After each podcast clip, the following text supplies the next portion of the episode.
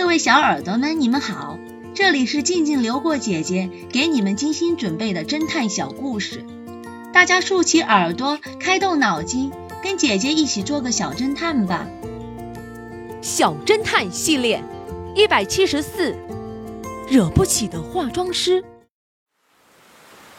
在一个狂风暴雨的秋日，一个小伙冒充送快递的。你好，快递。他进了电影制片厂大化妆师的家。突然，他从腰间抽出一把刀，说道：“如果你老老实实听我的，我就不会伤害你。我只需要你展示一下你的手艺。”这位著名的大化妆师化妆术很高明，他家的墙上挂着几张电影明星的剧照，就是经过他化妆后拍摄的，可算得上是艺术佳品。瞧，那个四十多岁的男演员，经过他那双灵巧的手化妆，就变成了一位二十多岁的帅气小生。旁边的那一位本来是眉清目秀的姑娘，现在却变成了白发苍苍的老人。另外还有一张男扮女装的演员剧照，不管从哪个角度看，都看不出半点破绽。那个小伙凶神恶煞地说。我进监狱已经将近半年了，监狱的生活真叫人难受。今天我逃了出来，我可不愿意再回到那鬼地方去了。我想要你把我的脸化妆一下。大化妆师朝他手里的刀看了一眼，很害怕的顺从的说：“那么，你准备化妆成什么模样呢？”有了，把你化妆成一个女人行吗？不行。我的脸变成女人，以后一切都不太方便，还是想个办法，把我的脸变成另外一个样子就行了。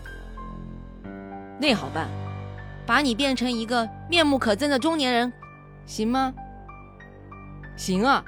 化妆师忙碌地替逃犯化起妆来，不一会儿，镜子里映出了一张肤色黝黑、目光凶狠的中年男子的脸。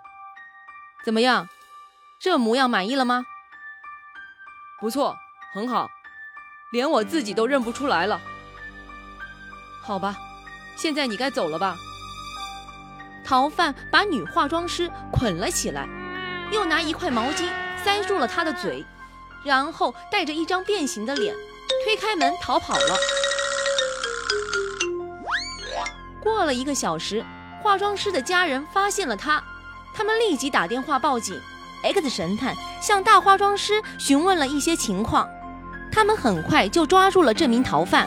事后，X 神探来到了大化妆师的家。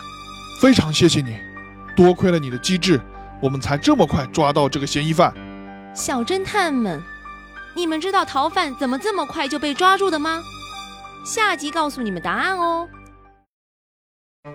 医院的蚂蚁，这个故事的真相是。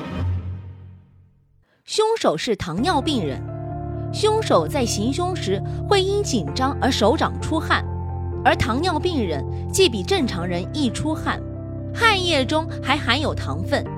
凶手用布裹住刀柄，他行凶时手掌所出的汗却通过布附着于刀柄。当他把刀丢弃在花园里后，刀柄便招来了蚂蚁。蚂蚁是对糖最为敏感的动物。